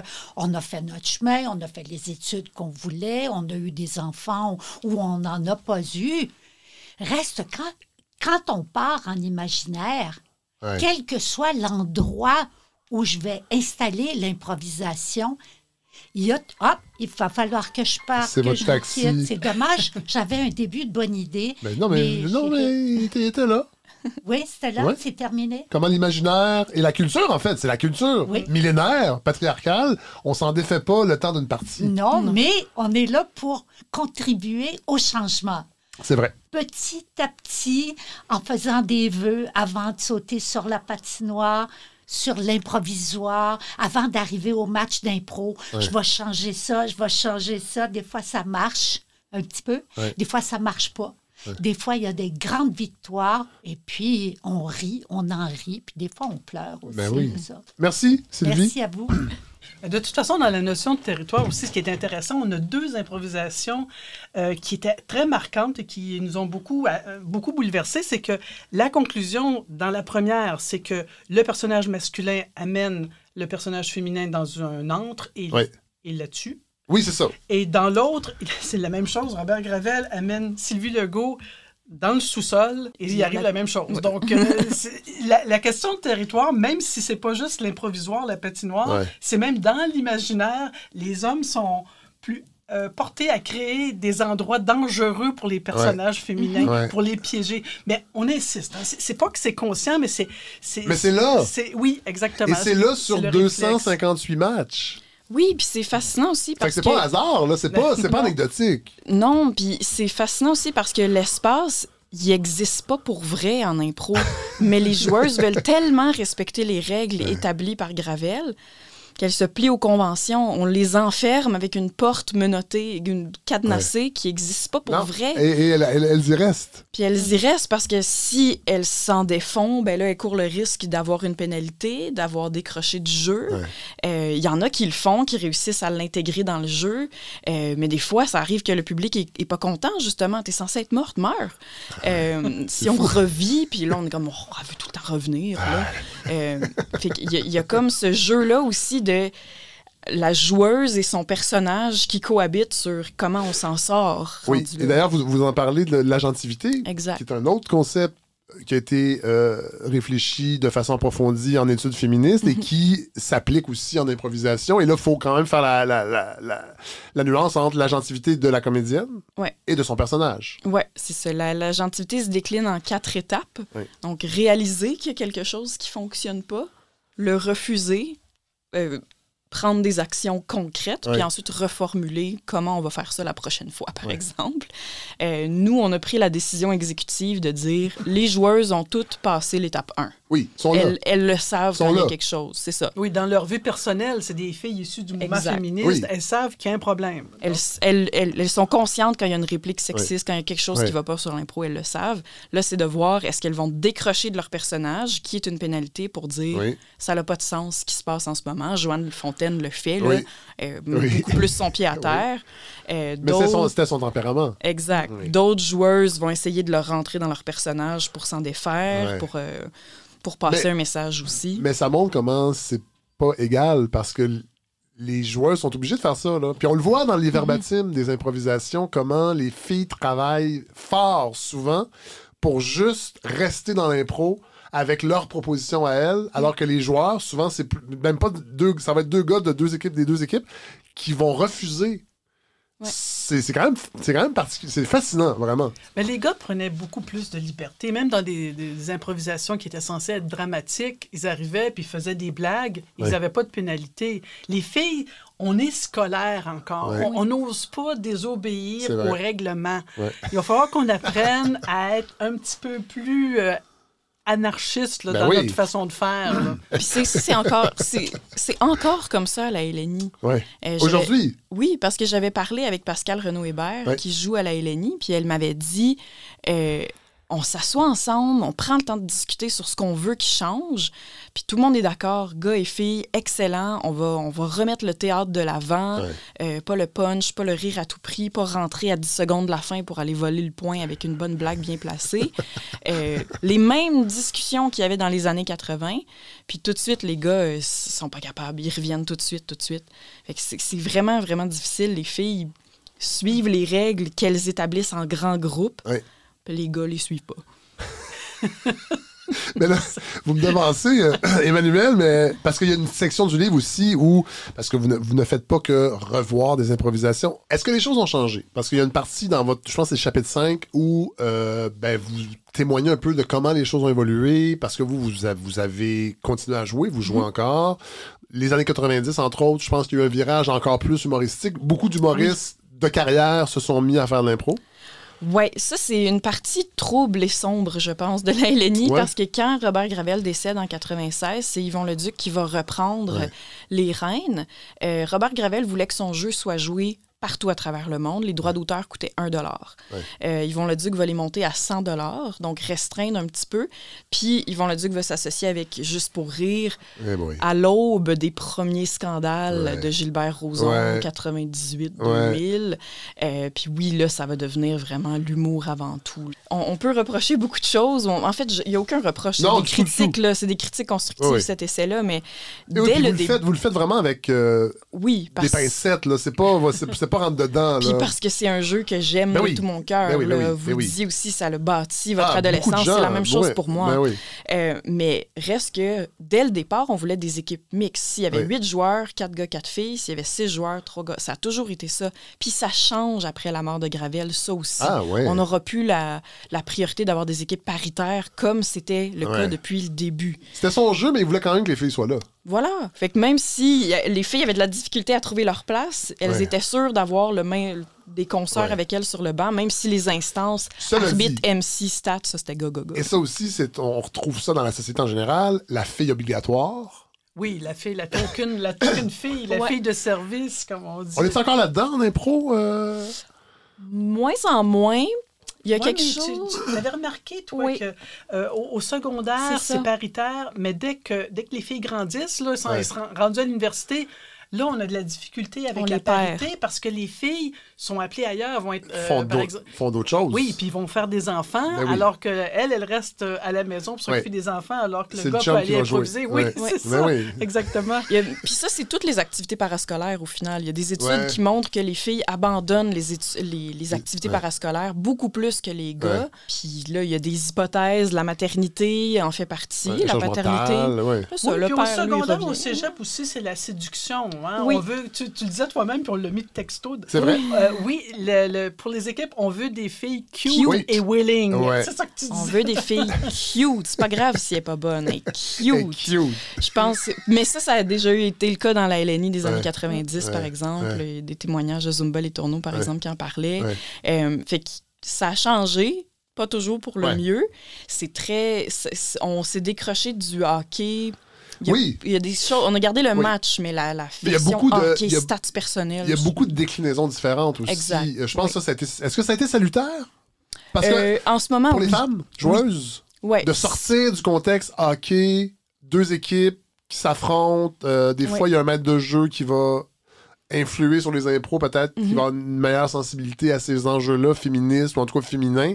Euh, mais vous, euh, il y, a- il y a une section où vous mettez en, en fait vous êtes mitigé sur par exemple les ligues non mixtes, les, les tournois avec juste des, des équipes euh, avec des femmes. Mhm. Euh, qu'est-ce que- qu'est-ce qu'on peut en dire de ça? Je pense qu'il faut passer par Ouais. là pour arriver à d'autres choses parce que les filles qui, font ces initiatives-là d'avoir des tournois entièrement féminins des équipes entièrement féminines n'ont pas eu l'espace pour explorer ça. ça. Donc, vont le faire, mais éventuellement vont dire ben ça peut pas être ça toute la vie. Il, faut, il va falloir changer le cadre du jeu où on joue régulièrement. Fait que je pense que c'est une étape obligée pour se rendre compte ouais, il faut que le jeu il change. dans Et ce c'est les mêmes enjeux que dans le sport professionnel. Puis Ouais. vous l'écrivez, les ligues féminines attirent moins de monde aussi. Exact. Ouais, je, je pense pas qu'il y ait déjà eu des ligues féminines entières. OK, juste des tournois. Parce que moi, j'ai Ouais. déjà été DJ, je pense, pour le, le, le, le- tournoi bénéfice de la Ouais, Coupe Diva. c'est ça. ça, Avec c'est le tournoi féminin. Exact. Qu'on ouais. salue, qui écoute la balado et qui, qui est donatrice, je pense, depuis la saison 1. Et Bonjour, une des seules arbitres, je pense. C'est vrai. C'est vrai, c'est vrai, aux cravates, entre autres. Moi, c'est là que Ouais. connu. Euh, donc, qu'est-ce qui a changé? Euh, Est-ce qu'il y a une évolution quand même euh, de l'impro aujourd'hui? Comment les pratiquer et la place qu'on fait euh, aux femmes? Je dirais les- ce qui a changé positivement, Oui. c'est de changer l'aspect de compétition, d'aller de retourner un peu plus vers le théâtre improvisé qui euh, laisse plus de place. On a vu le Punch Club par exemple faire une ascension incroyable, euh, mais c'est basé sur le street rap. Sur. Fait que ça aussi ça laisse peu de place aux Oui, c'est ça que filles. j'allais dire. Ça doit pas être là que les filles tirent leur épingle du jeu nécessairement. Non, mais il y a le trio Suzy Bouchard, Anne-Elisabeth Bossé, Florence Lompré qui a quand même remporté plusieurs titres de championnat. C'était le seul trio entièrement féminin. Mais est-ce que, parce que vous le dites aussi, euh, Sylvie Legault, Sophie Caron Ouais. se faisaient dire qu'elles jouaient comme des gars Ouais. parce qu'elles étaient bonnes. Mhm. Est-ce qu'on dit la même chose au Punch Club de Florence Lompré? De ce trio-là, non, je dirais pas. Bon, OK. Non, Fait qu'il y a mais une évolution. c'est ça. Il y a une évolution, mais je- puis la LNI elle-même fait vraiment un effort d'avoir le match d'impro, mais plein d'autres Oui. options. Oui. La LNI s'attaque à la une, ou va euh, explorer l'univers d'un dramaturge, d'un réalisateur. Euh, puis là, on fait vraiment un retour à, à l'improvisation théâtrale, Oui. dans le sens où c'est même pas des improvisateurs de formation qui jouent, c'est des comédiens, des acteurs, Ouais. des gens qui ont jamais touché au Cloutier d'impro. doit être content. Je, de je- cette je l'espère, je lui souhaite que du bonheur. Vous parlez des violences sexuelles, il faut quand même en parler Mhm. parce que l'impro a été touchée, mais peut-être à rebours ou à- plus tard. Ouais. Ce qui est fou, puis vous, vous- vous le montrez très bien, euh, Emmanuel, c'est qu'en impro, on dit oui. On dit oui. Quand on apprend à jouer, il faut dire oui à tout. C'est l'exercice que tout le monde apprend en premier. Oui, et. Tu dois accepter la proposition. Et rajouter quelque chose. Et dans un contexte MeToo, Ouais. c'est quand même bizarre. C'est Alexina Gilbert qui Oui. disait à un moment donné, elle dit c'est totalement illogique de, de recommander aux filles de dire oui alors qu'on leur apprend plutôt dans la vie à- à- à- de- le- la possibilité de dire non. Oui. On, on peut refuser, mais en impro, le message est tout à fait Et c'est contradictoire. même mal vu de dire non. C'est comme, c'est la pire chose en impro de dire non. Mais surtout s'il y a une autorité qui est l'arbitre, qui te punit pour avoir dit Oui. non, qui envoie le message à la foule que c'était pas correct ce que tu as fait, donc qui va pas voter pour toi. Fait qu'on fait juste renforcer cette notion-là qu'on n'a pas le droit Comment de on faire fait pour allier ça? Ben, C'est-à-dire moderniser l'impro? Ouais. Ça prend plus euh, de filles arbitres. Oui. En- à la LNI, il y en a eu très peu. Là. Euh, Sylvie Potvin a mentionné Joanne Seymour dans les années 90. Ouais. Je pense que Sophie Caron en fait quelques-uns cette année. Ouais. Mais c'est vraiment pas la, la donne là, en Non. général. là. Euh, fait que je pense que ça prend plus de filles dans les instances, plus de filles sur Mais les bancs comme entraîneurs. Quand on comme parlait comment cette étude-là, votre livre, permet de réfléchir sur la, société- la société en général, c'est la même, les mêmes constats. Oui. Puis si on parle des différences marquantes avec l'impro maintenant, c'est Oui. c'est très structurel. C'est-à-dire qu'avant, on attendait euh, des coachs et tout ça qui, qui règlent les problèmes, alors que présentement, c'est dans- sur la base Oui. que se- se- s'organise la résistance. Par exemple, euh, Rudesse, Ouais. euh, il y a des, des, des belles... Rudesse, qui est un un regroupement, page- C'est un mouvement contre les violences à caractère sexuel en improvisation. parce qu'il y avait ce problème-là. Oui, pendant la vague de dénonciation à l'été 2020, ça a frappé très, très fort le milieu de l'improvisation. Puis Rudesse s'est créé rapidement l'initiative d'Alexina Gilbert, de- justement, dont, parma- dont on parlait, qui euh, vient du, du milieu du travail social. Oui. Et de l'impro, bien entendu. Euh, puis elles ont accueilli des confessions, dans le fond. Oui. Des, pas des confessions, des témoignages de joueuses, de joueurs aussi qui avaient vécu certaines choses. La majorité, je pense, c'est à 80% des témoignages qu'elles ont reçus étaient hors de la patinoire OK. beaucoup. Ça arrive sur la patinoire, ça, Ça- peut arriver, ça peut être un prétexte. Ça arrive, mais on est peut-être moins porté à le dénoncer aussi quand on se Ouais. fait euh, prendre les seins sur l'improvisoire. Parce que le personnage appelait ça, Oui. puis bon, on l'accepte un peu mieux, Exact. mais c'est beaucoup à l'extérieur et c'est c'est un rapport euh, d'autorité. Exact. Ça va être le coach avec, envers avec les- une- un joueur ou une joueuse. Exactement. C'est pour ça qu'il y a des choses plus qui ont ça. des, des structures qui ont été mises en place. Tu parlais, toi, que tu étais chaperon, puis j'avais, j'avais dit à Emmanuel pendant la rédaction, je trouve ça étrange de parler de chaperon en, en 2020. Il dit oui, mais mon rôle, c'est simplement d'être là pour écouter s'il y a Ouais. des problèmes. Moi, j'ai suggéré qu'on change le nom Oui, quand même. Chaperon, ça très- évoque des choses Ben, ça- bizarres. oui. C'est ombudsman maintenant, si c'est si mieux. On a changé.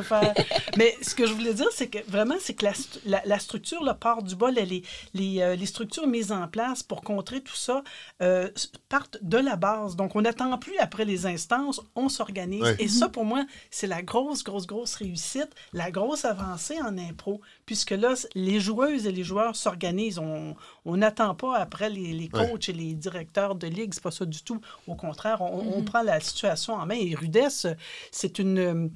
euh, c'est une instance qui va, qui va très loin. Et puis, euh, même, on pourrait avoir l'impression, il y avait ça dans une, une entrevue qu'on cite, là, c'est pas qu'il y a plus d'agression, par exemple, au Québec qu'en France, mais en France, on, on fait semblant de pas vouloir connaître le problème. Oui. Alors qu'ici, vraiment, on l'aborde le- de la, front. la porte d'Overton, je pense. La fenêtre La fenêtre, d'Overton. oui. Oui, oui. Mauvais, Mais non, mauvais mais- mais la fenêtre d'Overton, donc qu'est-ce qu'on Faudrait ça- accepte en faut- impro? Faudrait que ça reste une fenêtre. Faudrait, Faudrait pas que que ça ça- devienne une porte. Exact. Euh, mais c'est Ouais. qu'est-ce qu'on accepte en impro, Ouais. justement, où on trace la ligne de OK, ça c'est allé trop loin, on, Ouais. on, on le refera plus, ou même ce joueur-là pourra plus jouer chez nous Ouais. s'il continue à faire ces choses-là. Souvent, ce qui est arrivé, c'est que les joueurs étaient des joueurs étoiles, donc on les garde, puis c'est aux filles qu'on demande de quitter la ligue ou Ah, qu'on reprendra pas l'année suivante, ou que par elle-même ne reviendra pas parce qu'elle se sent pas en Parce qu'elle sécurité. était V. Parce qu'elle était V, elle arrête pas de dire qu'elle se sent pas en sécurité ici, c'est fatigant. Ah, ouais. C'est ça. Fait que oui, on... il y a- comme si des dynamiques à changer, mais je pense qu'il y a une volonté réelle avec la pause obligatoire de toutes les ligues avec la pandémie. Le retour. Il y a eu une introspection de Ouais. tout. Ouais. Il y a- il y a- le, monde de l'impro a pu réfléchir puis revenir en force. Cette année, je pense que toutes les ligues ont repris, un peu l'année passée aussi avec certaines mesures sanitaires. Mais je pense que tout le monde a vraiment une bonne volonté. Moi, comme improvisatrice de région, entre guillemets, j'aime beaucoup faire la distinction. Ça sera pas pareil. À Montréal, il y a un grand bassin de joueurs. Il y a plusieurs ligues. Oui.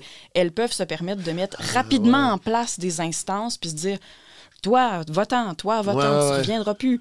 Mais en région, quand tu as une ligue dans la J'avoue, ville, j'avoue. puis tu as 16 joueurs, 4 équipes de 4, Ah, T'as une fille puis dans tu as l'équipe? une fille dans la ligue, ça m'est déjà arrivé d'être Ah, cette ouais. fille-là, ben c'est c'est plus difficile, là, les instances. Puis oui, mais pourquoi? Parce que là, qui va venir de bas? Fait Ouais. faut donner le temps, donner le temps. Soyez indulgents avec les régions. Ouais. Elles elles s'en viennent, elles vont suivre, elles veulent aussi, mais elles n'ont pas le même bassin de joueurs pour avancer aussi rapidement. Et on en parlait juste avant d'enregistrer la première prise. Euh, vous jouez encore dans un contexte aussi qui est particulier. Oui, euh, moi, je joue euh, à l'Acronyme, qui est une ligue à Ottawa, dans le marché bail. Donc, on est 50% joueurs québécois, 50% joueurs franco-ontariens. Est-ce que, les impros sont dans les deux langues aussi? Non, sont seulement français. OK, OK. Mais j'imagine quand, même, quand que le, le- les cul- ben, la culture franco-ontarienne est quand même différente de la culture québécoise à certains niveaux. Est-ce que, est-ce que pour avoir joué dans d'autres ligues avant... Une insécurité linguistique, non? Aussi. Oui, mais l'impro, en fait, en Ontario français, puis là, je, je- je me fais un porte-étendard alors que moi, je suis québécoise, Ouais. je suis de Gatineau, Ouais. mais j'espère que mes amis vont être d'accord, mais Écrivez-nous! euh, l'im- l'improvisation en Ontario français, c'est hyper présent dans les écoles parce que ça oblige les jeunes à parler français. Ah! Fait que c'est une, une activité qui est hyper financée comparée au Québec, par exemple.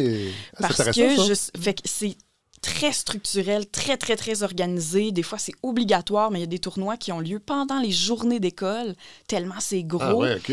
parce qu'on veut que les jeunes parlent français. Ouais. Euh, Finalement, les ça a sports- remplacé les concours oratoires de ma jeunesse. là, c'est rendu Mais comme ça, les sports, on peut les organiser, mais ça obligera pas des jeunes francophones en milieu minoritaire à parler français. Fait que l'impro, c'est comme idéal Ah ouais. pour ça.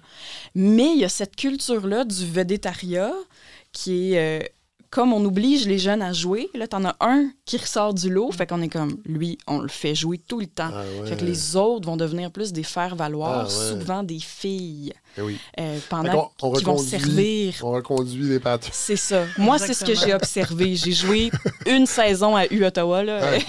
très rapide. Euh, mais c'est ce que j'observe. Il y a clairement encore là une volonté de vouloir changer. Ouais.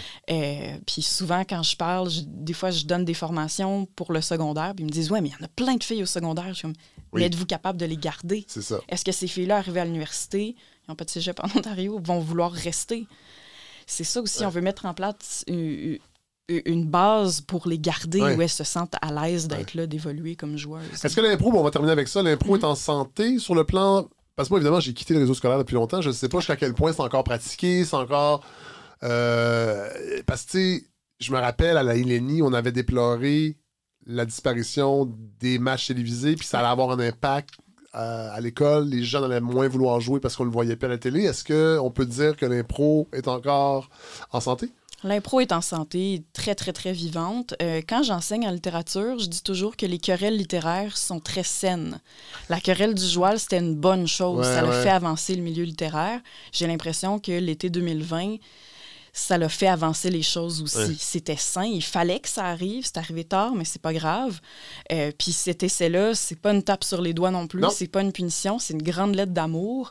Fait que je pense que oui, le milieu est en santé parce qu'il avance. Ouais. S'il stagnait, ce serait pas une Euh. bonne chose.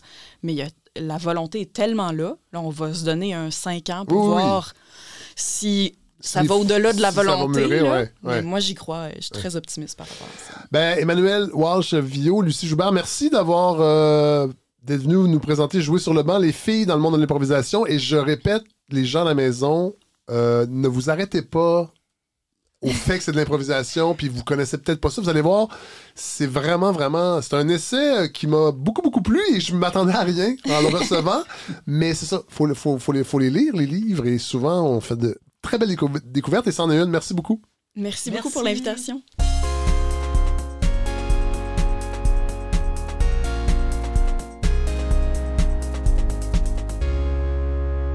Bon, alors il y a un mois, on a introduit à la balado un nouveau collaborateur, Michel Labrec, et là, on va le retrouver au Chili. Bonjour, Michel. Bonjour Fred, comment ça va? Ah, mon Dieu, ça va très bien. Content de vous retrouver à la balado, enfin, pour une... euh, je dis pas que l'autre chronique, c'était pas une vraie chronique, mais c'était comme juste une présentation du voyage que vous vous apprêtiez à faire. Là, ça fait quatre semaines que vous êtes au Chili. Euh, un pays que vous connaissez quand même. Vous êtes déjà rendu là euh, trois fois dans votre carrière de journaliste. Mais là, je pense que le journaliste s'est donné du temps pour faire le touriste. Ah oui, évidemment, parce que c'est ça, hein, journaliste à la retraite, ça a plus de temps. Euh, mais malgré le temps dont je disposais, Fred, j'ai même pas parcouru le tiers du Chili.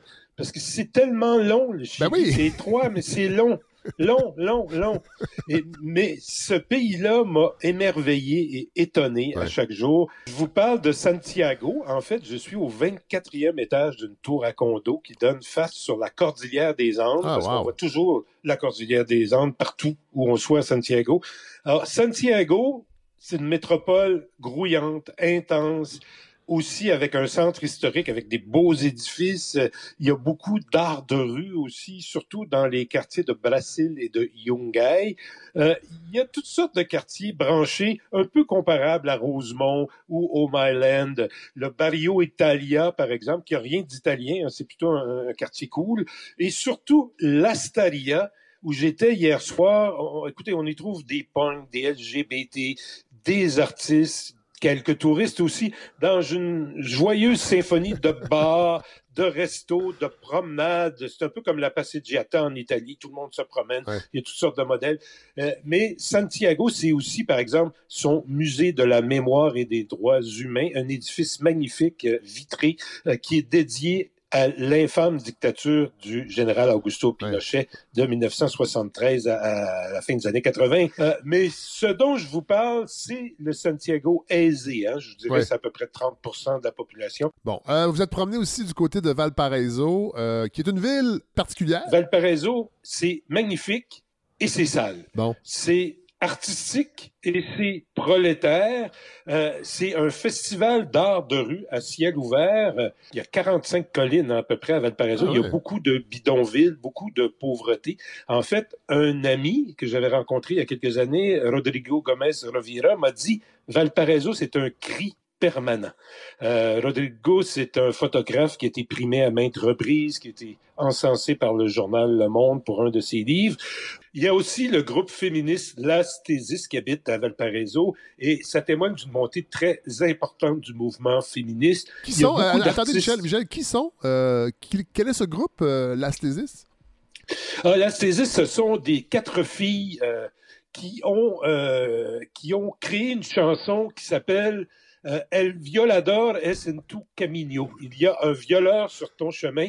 Et si vous allez sur, euh, si vous googlez ça, euh, Fred, vous allez trouver des versions françaises, des versions italiennes, des versions. C'est Ah, un ouais. truc qui a enflammé les réseaux féministes. Ah, mais Et, bon, c'est euh, intéressant, ça. Oui. Et donc, en bas des collines, il y a un centre-ville et un port plutôt glauque à Valparaiso. Ça accentue les contrastes. Et puis, vous faites 3-4 kilomètres euh, à côté, et là, vous arrivez dans Vigna del Mar, Concon. Ce sont des villes bordées de plages et de condos où la vie ne semble pas trop désagréable si on arrive à gagner sa vie correctement. Une autre destination qui m'a vraiment fasciné, on a passé cinq jours avec euh, mon fils et un autre ami, mon fils François, la vallée de l'Elqui. Euh, écoutez, comparaison facile, imaginez une immense ferme hippie de 75 km sur la Lune. Ah, wow, mon Dieu, l'image, euh, l'image est forte. Ben oui, on la voit. C'est un endroit magique. Alors, il y a des montagnes faites avec des cactus très, très brunes. Et puis là, en bas, il y a plein de cultures de toutes sortes de choses. Euh, c'est un endroit vraiment étonnant. Euh, on peut y faire du vélo. D'ailleurs, on a fait une, descente de 56 km. Le paysage est tout simplement hallucinant. C'est un des endroits de la planète, d'ailleurs, où on voit le mieux les constellations et les planètes. On se rend compte, dans le fond, que le Chili, en lui-même, est presque un continent, même s'il n'y a pas la dimension d'un continent, mais. Ah, tout à fait. Euh, écoutez, 4500 kilomètres de côte euh, Ouais, d'océan. Pacifique. Il y a deux cordillères montagneuses. Alors, c'est comme un grand index majeur. hein. Ah ouais. C'est étroit et c'est long. Et, et moi, ce que j'ai fait, c'était un peu dans le milieu. Mais si on allait plus au sud, là, il y aurait beaucoup plus de végétation. Euh, ça ressemble un peu plus, mais différemment, parce qu'il y a des volcans au, au- au- au Canada, d'une certaine façon, aux Rocheuses canadiennes. Plus au nord, ben, plus on va au nord, plus c'est désertique. Il y a évidemment des réserves fauniques euh, extrêmement impressionnantes. Ben justement, là, euh, je sais que vous êtes là en tourisme, mais je suis à peu près certain que le journaliste euh, ne, ne sommeillait pas trop trop. Sur le plan politique, j'imagine que vous avez observé des choses. Oui, puis même quand on est touriste, hein, euh, on a visité par exemple la réserve naturelle des pingouins de Humboldt. C'est une espèce de mini-mini pingouin, très sympathique d'ailleurs. Tous les pingouins, Et- et euh, Michel, trouve- Michel, tous les pingouins sont sympathiques. Mini ou gros, là, ils sont ouais. tous sympathiques. J'ai l'impression. Et, et alors, on trouve là aussi des tas d'oiseaux, des lions de mer. Écoutez, le guide nous a dit les lions de mer mangent, se reproduisent et dorment. Ah, mon Ça Dieu. me paraît un, un pas si pire programme. Mais voilà, la politique arrive. Au détour de cette visite-là, tout à coup, le guide nous dit ben, il y a un méga projet minier qui risque de s'installer tout près et ça risque de massacrer tout cet écosystème-là. Parce que les bateaux qui vont arriver, bon, c'est des îles et tout ça. Et, et évidemment, c'est une entreprise qui appartenait à l'ex-président de droite, Sébastien Piniera, euh, qui souvent, ce monsieur fait valoir que l'économie est plus importante que la vie de quelques pingouins. Ah, ça, ça- Mais ça- ça la nous dit quelque chose ici, ça, ce discours-là. Euh, Il est quand même pas seulement présent en Amérique du Sud. Oui, pingouins, belugas. Ouais, voilà. Mais- Mais, la population locale ne veut pas de cette nouvelle mine de cuivre. Alors, c'est passionnant de visiter ces parcs nationaux-là. Il y en a beaucoup. En ce moment, les employés sont en grève Ah parce qu'ils disent qu'on ne leur donne pas assez de moyens de salaire, mais aussi de protéger adéquatement ces lieux. À chaque place où on va au Chili, ce côté politique, ces inégalités, ça ressort partout dans le pays. Euh, et là, en trois ans, on le sait, le Chili a vécu un grand brassage politique. Ici même, à la balado, on en a parlé dans les deux dernières années. Bon, là, ça s'est terminé avec un rejet d'un nouveau projet de constitution il y a quelques mois. Et là, euh, j'imagine que c'est quelque chose qui vous intéressait aussi, puis vous avez peut-être même réussi à parler à des gens qui ont euh, une position, une opinion, comment ils ont vécu ça. Parce que c'est quand même un gros brassage politique quand on parle de- d'une Ouais. proposition d'une nouvelle constitution. Oui, tout à fait. Euh, Fred, on va essayer de faire ça court, là, mais je vais refaire un petit film des événements révolution sociale en octobre 2019 contre les inégalités, les sortent dans la rue, des gens Ouais. sortent dans la On, rue. on se rappelle, partout. Michel, Michel, on se rappelle à l'époque, c'est une augmentation du prix du transport en commun Du- qui avait déclenché. du métro. Ouais, voilà. Oui, du métro. Alors, suite à ce mouvement-là, les autorités politiques disent d'accord, on va changer la constitution qui date de l'époque de Pinochet. Alors, le référendum approuve le changement. Après ça, on élit une assemblée constituante. Et après ça, en décembre dernier, décembre 2021, on élit un jeune président de gauche, Gabriel Boric. Alors, tout semblait euh, amener le Chili euh, un peu inévitablement de la droite vers la gauche. L'idée, c'était de transformer le Chili euh, de- d'État très, très néolibéral Ouais. en, en État-providence. Tout ça semblait logique et tout à coup, tout est devenu illogique alors que le projet de, de nouvelle constitution a été rejeté à, à grande majorité. Là, c'était même pas proche. Qu'est-ce qui s'est passé? Ouais, ben voilà. Alors, première explication, euh, Xavier Altamirano, euh, quelqu'un que j'admire beaucoup pour son esprit politique, euh, vit ici, il a grandi à Montréal, euh, il dirige aujourd'hui une fondation qui appartient à l'ex-présidente socialiste Michel Bachelet. Alors, autour d'une bière, il m'a donné sa version des faits qui a été corroborée plus ou moins par euh, beaucoup d'autres personnes à qui j'ai parlé. Évidemment, on reste journaliste, il faut corroborer des Oui, versions. oui, évidemment, oui. Euh, alors, l'Assemblée constituante, qui était d'ailleurs en passant égalitaire homme-femme, ce qui était pas mal, euh, avec une portion importante de- de- d'indigènes, euh, ça- cette Assemblée-là avait été portée par une vague anti-politicien. Et Xavier Altamirano me dit, la L'Assemblée constituante, en un an de travail, s'est graduellement déconnectée de la population, si vous voulez, malgré des consultations qui ont été faites sur le terrain. Et comme c'était souvent euh, beaucoup de participants des militants d'une seule cause, hein, l'environnement, les animaux, euh, l'homosexualité, ben, ils ont accouché d'une constitution indigeste de 525 articles. Euh, et euh, un diplomate m'a aussi dit, euh, écoutez, il y a eu, euh, depuis le mouvement social, il y a eu la pandémie, et il y a eu un glissement des priorités. Euh, oui, les gens veulent des meilleures retraites parce que les retraites ici sont abominablement euh, basses. Euh, ils veulent un meilleur système de santé, mais des problèmes économiques, l'augmentation de la délinquance, l'insécurité, ça a aussi pris beaucoup d'importance. Et euh, les médias de droite, euh, parce que beaucoup, la plupart des grands journaux ici, des grands réseaux de télévision appartiennent à la droite, euh, ont aussi lancé une campagne contre ce nouveau projet de constitution en faisant croire, par exemple, que l'article qui dit le droit au logement est fondamental, ça va interdire la propriété privée, ce qui n'est Ah, absolument pas le cas. Mais non, mais non. Mais voilà, on est ouais. parti dans cette espèce de délire. Mais écoutez, pour avoir parlé à des gens, par exemple, à Valparaiso, j'ai rencontré euh, un, un Mapuche, en fait, un Mapuche de... Son père est Mapuche, sa mère est une Chilienne euh, blanche. Euh, et on aurait pu penser que lui euh, aurait facilement voté pour ce nouveau projet de constitution. Ben non, il a voté contre. Ah. Euh, un, un autre jeune Chilien barbu, euh, fantastique, d'une agence de voyage avec qui j'étais dans la vallée de l'Elqui, lui aussi a voté contre la constitution, même si c'est quelqu'un de plutôt à gauche, parce qu'il y avait cette idée, Fred, d'un État plurinational. C'est- comme et bon, ça a été accepté en Bolivie, en Équateur dans les dix dernières années, euh, mais c'est pas passé au Chili malgré le fait qu'il y ait peut-être 10-12% d'habitants autochtones. Euh, les gens Ah, se sentent d'abord. c'est étonnant, ça. Oui, mais moi, j'ai rencontré beaucoup de gens qui m'ont dit, euh, vous voyez, même ce Mapuche euh, à moitié, si je peux dire, m'a dit, moi, je suis d'abord chilien, je suis Mapuche ensuite. Alors, ils ont peut-être mal réussi à vendre ça, l'État plurinational. Ça n'a pas passé. Alors, tant et si bien que là, on va tenter de quand même changer la foutue constitution de Pinochet, qui est encore là, mais cette fois probablement dans un cadre de parti politique. Alors, on va laisser faire la constituante et on va essayer, mais bon, c'est pas gagné. Et là, euh, bon, on- vous l'avez dit tantôt, un nouveau président de gauche, 36 ans, et là, il y a des erreurs de jeunesse de ce nouveau gouvernement qui ont euh, émergé dans les médias. Oui, parce qu'il y a beaucoup. Écoutez, c'est vraiment une révolution de jeunes. hein. Il y avait beaucoup de ces gens-là. On pense encore une fois inévitablement à notre Gabriel euh, Nadeau-Dubois. C'était des- d'anciens leaders étudiants en 2010. Alors, il y avait son ami Jackson, euh, son ami euh, Sichel, euh, ils ont tous le même âge. Ils, ont, ils avaient des gros ministères, une à l'intérieur, l'autre c'était comme le, le, chef de cabinet principal. Ouais. Et euh, après quelques mois, Boric est encore là, mais les autres sont partis ou, ou sont allés dans des ministères plus petits. Parce que c'est beau d'être jeune, d'avoir des idéaux, mais si on comprend pas la machine politique, si on sait pas comment fonctionner, Ouais.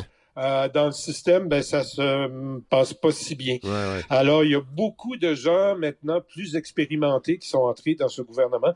Beaucoup issus d'ailleurs de, de- du parti de l'ex-présidente euh, Michelle Bachelet, le Parti socialiste. Alors, espérons qu'il se passe des choses. Il y a des réformes difficiles qui s'en viennent. Là, ils vont essayer de s'attaquer au régime de retraite qui, comme je vous le disais, est assez épouvantable. Ouais, famélique. Ils vont essayer. Ouais. Ouais. Mais là, il faut, il faut, il faut, faut dire aux gens des choses pas faciles à dire.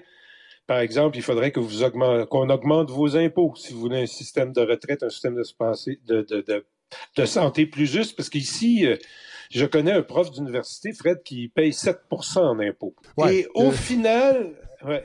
Si, si Ouais, un ça prof dit d'uni- tout. si un prof d'université paye 7% d'impôts, imaginez l'industriel. Ouais, avec l'évasion, avec Ouais, l'évasion voilà. fiscale. Ouais. Ouais. Et parlant, parlant, parlant d'industriel, Fred, tu mets le doigt sur le bobo. On entend extrêmement souvent ici l'expression les propriétaires du pays Ah dominent tout. Ah. Alors, qui sont les propriétaires du pays? Ben, ce sont une vingtaine de familles chiliennes qui possèdent la presque totalité de l'économie Ah, chilienne, qui se considèrent souvent comme au-dessus des lois et qui, dans la pratique, sont assez souvent au-dessus des lois. Et quelle que soit l'idéologie du gouvernement euh, qui est en place, qu'il soit de gauche, de droite, de centre-gauche, tant qu'on tant n'atteint pas les privilèges de, De ces de- ces grandes familles, je suis pas sûr que le Chili va arriver véritablement à se transformer. On termine avec l'aspect culturel parce que je sais que c'est aussi euh, quelque chose qui vous interpelle énormément quand vous voyagez. Et là, j'imagine que vous êtes servi au Chili. Oui, j'ai manqué des trucs, par exemple. Vous voyez, Mon Laferte, peu connue chez nous, c'est une chanteuse chilienne assez extraordinaire qui vit maintenant au Mexique, euh, qui marie la musique traditionnelle avec le rock, euh, Ah le blues, le hip-hop, euh, très pro-avortement, très militante. Évidemment, on peut pas passer à côté de Pablo Neruda. hein. Euh. Pablo Neruda, c'est c'est le grand poète, Ouais, ouais. euh, prix Nobel de littérature, qui possède trois résidences extraordinaires, dont une à Isla Grande, qui est un peu au sud de Valparaiso. C'était sa résidence principale. Euh, c'est hallucinant d'aller là-dedans. Ouais. Euh, il y, a- il y a plein. C'est un homme qui collectionnait plein de choses. Euh, et c'est un homme qui résonne toujours très fort au Chili, malgré le fait que, bon, comme beaucoup de gens de son époque, il y a eu maintenant le mouvement, moi aussi, Ah ouais. le rattrape. Il est décédé maintenant, mais bon, c'était pas simple. Ouais. Et Gabriela Mistral, ben, elle a aussi gagné le prix Nobel de littérature. Elle est aussi poétesse chilienne, mais euh, on en parle beaucoup moins. Bien oui, j'avoue. Parce que c'est une femme. Oui. Euh, et il y a ici un centre à Santiago de, qui porte son nom, où il y a plein de spectacles gratuits. J'étais là hier, des expositions. C'est un lieu fantastique, ébullitionnant. Et hier, j'ai euh, eu euh, la chance de rencontrer euh, quelqu'un qui est devenu un peu un ami, Ismaël Odo. Ah ouais. Euh, c'est un artiste-chanteur dont j'ai fait le portrait à, à Radio-Canada l'an dernier. Si vous êtes curieux, vous Oui. pouvez googler ça. Euh, Ismaël, il a été élevé en France parce que son père, Willy Odo, c'était le chanteur principal d'un groupe emblématique d'appui à Salvador Allende qui s'appelle Quilapayún, qui existe toujours d'ailleurs. Et, euh, et voilà, et puis, euh, alors Ismaël, maintenant, il chante avec Quilapayún euh, toujours, euh, et euh, il a pris la place de son père finalement. Oui. Et il a aussi une carrière d'artiste solo. Il, il- il marie toutes sortes de genres, le hip-hop, euh, la musique traditionnelle, toutes sortes de choses. Et il me lance un appel parce que il- Quilapayún devait venir au, au Québec et au Canada récemment. La tournée a été annulée. Ouais. Si jamais un producteur serait intéressé à produire Quilapayún euh, pour une tournée genre Montréal, Québec, Ottawa, Toronto, ben, je lance l'appel. Hey, Michel Labrec, merci. euh, vraiment passionnant. Euh, J'ai dé- déjà hâte euh, de vous entendre dans quelques semaines en direct d'Argentine. Un grand plaisir de partager tout ça Ben oui. de façon un peu éparpillée, mais Ben, c'est parfait. j'ai beaucoup, de- beaucoup de plaisir à faire ça. Merci, Michel. À bientôt. Ciao, ciao.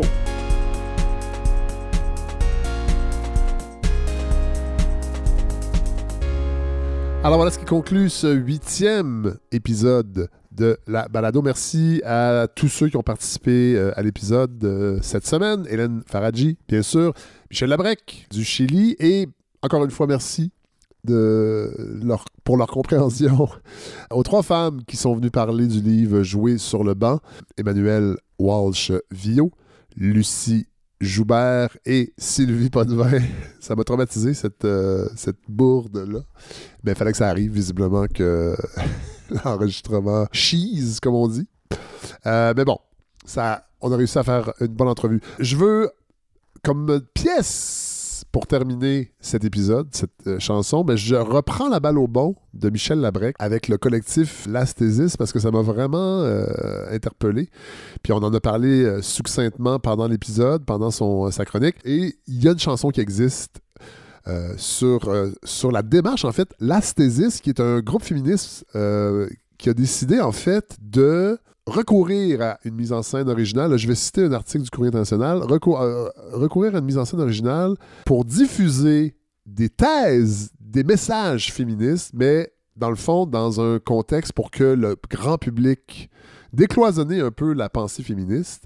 Donc, mettre en scène les thèses d'au- d'auteurs féministes, telle la, la- proposition du collectif euh, euh, d'où son nom, les thèses. Donc, on parle, entre autres, d'une chanson que je vais vous faire entendre, mais ce concept-là a été repris dans plein, plein de villes partout dans le monde, des femmes, les yeux bandés, qui ont déclamé des paroles pour dénoncer les violences sexuelles. Puis je trouvais que c'était doublement intéressant de mettre cette chanson-là cette semaine, avec tout ce qui s'est passé autour du backlash de l'histoire de Julien Lacroix. Vous l'avez, vous l'avez euh, entendu tantôt. On, va y revenir la semaine prochaine, à tête un peu plus reposée. Euh, mais je trouvais particulièrement pertinent de mettre cette chanson-là, qui est vraiment bonne, en plus, musicalement, avec un message percutant. On se laisse avec l'asthésis et cette, euh, cette pièce coup de poing, Un violador en tu camino. Et on se retrouve la semaine prochaine.